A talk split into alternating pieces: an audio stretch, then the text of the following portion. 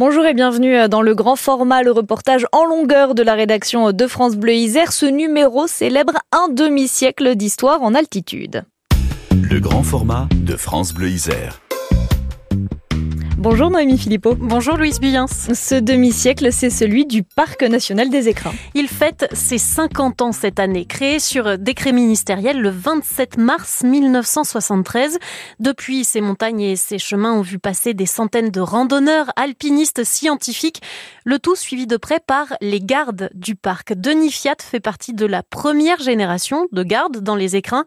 Avec l'un de ses successeurs, Pierre-Henri Perret, chef du secteur Oisan-Valbonnet, il se replonge dans les racines du parc national. Ouh, c'est très ancien. Hein. D'abord, il y a eu un premier parc qui s'appelait le parc national du Pelvoux, qui était plus spécialement euh, basé sur, autour de la Bérarde et du massif des Écrins. Et puis ensuite, euh, bien sûr, c'est euh, sous l'initiative de plusieurs personnes que ça a germé, ça a pris de longues années.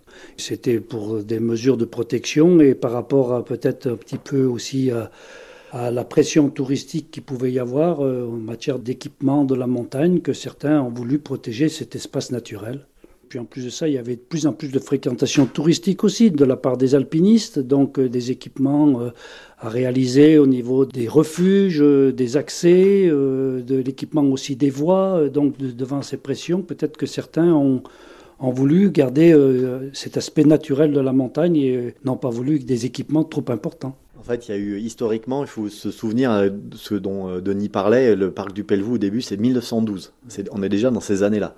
La conservation des eaux et forêts qui euh, imagine déjà un parc en effet de protection, mais plutôt à, vocation de protection des biens et des personnes face aux dangers de la montagne. C'était des années de crues torrentielles, d'avance aussi de certaines avalanches, de glaciers, et ils ont déjà imaginé à l'époque comment on pouvait un peu protéger ce milieu-là.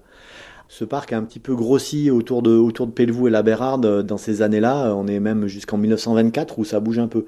Mais après, c'est sans commune mesure. On était autour du Pelvoux, de la Bérarde.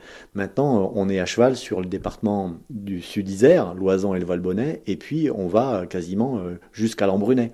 Donc, évidemment, là, en 1973, quand le législateur a, a créé le Parc national des écrins, ça n'avait plus rien à voir avec l'enveloppe initiale du début du XXe siècle. Le décret donne ses limites actuelles au parc national des écrins, tracées sur une carte et qu'il a bien fallu rendre visible sur le terrain. Ça a été une partie du travail de Denis Fiat. En premier lieu, on a eu, lorsque nous avons été mis en place sur nos différents territoires, c'était d'abord de matérialiser les limites du parc, donc euh, par des peintures bleu, blanc, rouge, euh, pour euh, donc créer la fameuse zone centrale. On appelait à l'époque la zone centrale, c'était la zone de protection donc là, effectivement, ça a été un travail assez important, parce que ça représente des kilomètres et des kilomètres de, balisage dans des terrains très accidentés parfois. Pour une bonne part, ce sont des limites géographiques naturelles qui ont donc euh, été choisies pour délimiter le parc dans des terrains très accidentés et il fallait se promener, enfin se promener c'est un bien grand mot, escalader bien quelquefois avec des pots de peinture et malheureusement, quelquefois, eh ben, il y a eu des, pertes de pots de peinture et ça voulait dire qu'il fallait redescendre, euh, chercher du matériel et remonter pour, pour faire ses limites. Donc c'était quand même un travail assez euh, astreignant et bon, quelquefois un peu périlleux aussi. Hein. Ça donne un parc avec une zone centrale renommée zone cœur de 93 000 hectares, plus de 160 000 en comptant l'aire d'adhésion. Cette aire, c'est là où il y a les communes comme Bourdoisan ou Entraigue et le cœur, ce sont les montagnes et la haute montagne. Et ici, euh, pas de feu, pas de camping, seulement du bivouac, on vient à pied, sans chien et on n'y chasse pas. Des règles strictes, complètement nouvelles pour les habitants à l'époque. Il faut bien comprendre qu'on leur, euh, leur mettait quelque part une barrière au-delà de laquelle il y avait une certaine protection et donc une réglementation à, respecter. Quelquefois, ça traversait aussi des terrains privés. Et là, bien sûr qu'il y a eu quand même des, des relations un peu tendues avec euh, les particuliers, avec, euh, mais aussi euh, les associations de chasse et autres. Donc il a fallu user de beaucoup de diplomatie pour arriver à, donc, à implanter ces limites. Quelquefois, il a fallu avoir des compromis et il y a eu même sur certains secteurs des ententes où on avait installé des limites, ce que l'on appelait des limites blanches, c'est-à-dire qu'il y avait la limite du parc, mais à l'intérieur de la zone de protection, il y avait des limites blanches qui donnaient le droit uniquement aux chasseurs de pouvoir aller euh, chasser sur cette petite zone qui, C'était une, convenance, mais qui n'avait rien de, au point de vue réglementation, qui n'était pas très euh, net, puisque bon, normalement, à l'intérieur de la zone centrale, euh, la chasse était interdite. Aujourd'hui, ces zones blanches n'existent plus, parce que bon, ça, ça a créé quand même aussi une certaine euh, polémique et des précédents avec d'autres associations de chasse qui auraient bien voulu aussi avoir les mêmes, les mêmes accords. Donc, il y a eu un certain moment on est arrivé à faire entendre que les limites du parc étaient celles qui étaient mises en place dès le départ et qu'il n'y avait pas de passe-droit. Voilà. On ne change pas les habitudes en un claquement de doigts, ça a pris plusieurs années à se mettre vraiment en place. Même si euh, protéger, ça ne veut pas dire qu'il n'y a plus aucune activité. Il faut faire vivre les refuges, entretenir les sentiers, les alpages des écrins sont toujours fréquentés par les bergers, mais de moins en moins. L'agriculture évolue et puis en 50 ans, les montagnes ont vu par exemple le retour du loup. Les paysages du parc national changent énormément, raconte Denis Fiat. C'est la végétation qui a énormément changé. Sur certains vallons, d'ailleurs, euh, cette végétation qui était euh, pratiquement inexistante auparavant est aujourd'hui euh, largement occupée par soit des arbustes, soit même des forêts. Autrefois, certains vallons étaient beaucoup plus pâturés, notamment par des chèvres. Aujourd'hui, qui sont complètement abandonnés par le pastoralisme, et à partir de ce moment-là, la végétation reprend ses droits. Moi, j'ai travaillé tout spécialement sur le vallon du Lovitel. Au début du parc, on montait au Lovitel, euh, le, vallon était complètement euh, inoccupé par la forêt. Aujourd'hui, on monte pratiquement euh, tout à l'ombre. Donc voilà, ça c'est vraiment un changement caractéristique. Sur les espèces, par contre, aussi, on a, eu des changements, ces espèces animales. On ne trouvait pas certaines espèces dans le fond du ballon du Vénéon notamment le sanglier, le chevreuil.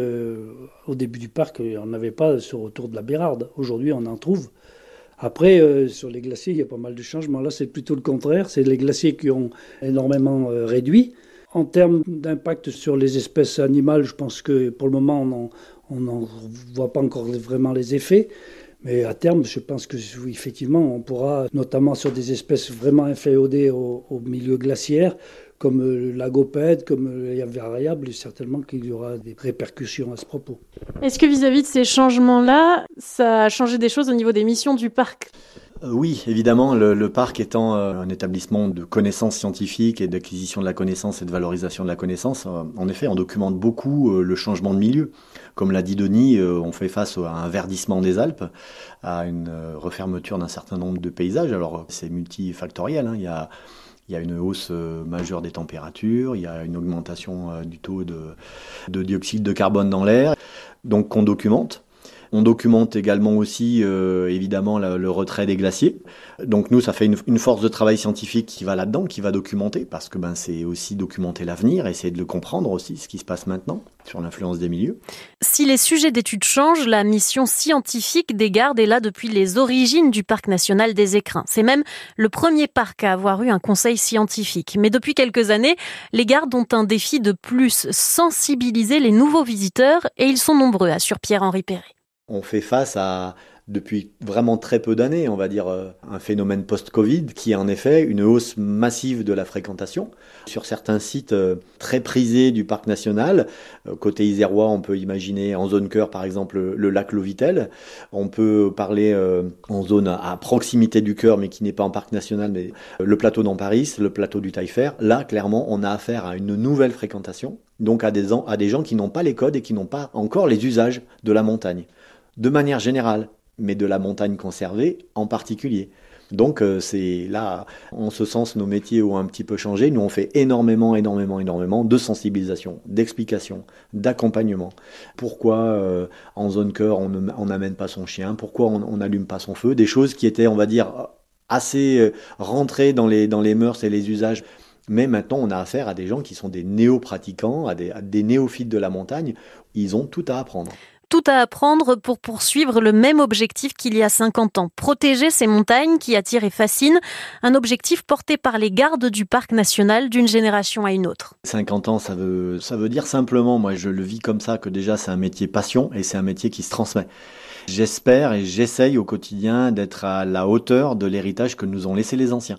C'est une réelle transmission. Ce, métier-là, euh, même si on a un statut de fonctionnaire et qu'on a un poste à un moment donné dans ce parc national, il y a quand même, euh, il y a quand même la notion d'être dépositaire d'un patrimoine que les anciens ont préparé pour nous. Ici, en Oisan, ils ont énormément travaillé. Quasiment tous, ils étaient issus de, ce territoire, ou ils sont issus de ce territoire. Ils sont partis de très loin, on l'a vu, quand il a fallu mettre les, limites en place, les usages en place, euh, le réseau de sentiers en place.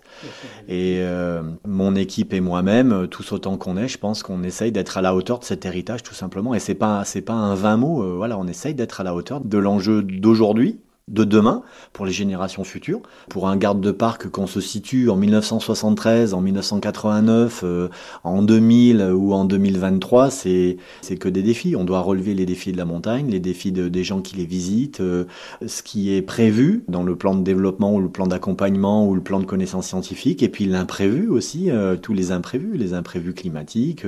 c'est un défi. C'est un patrimoine qui appartient à tous.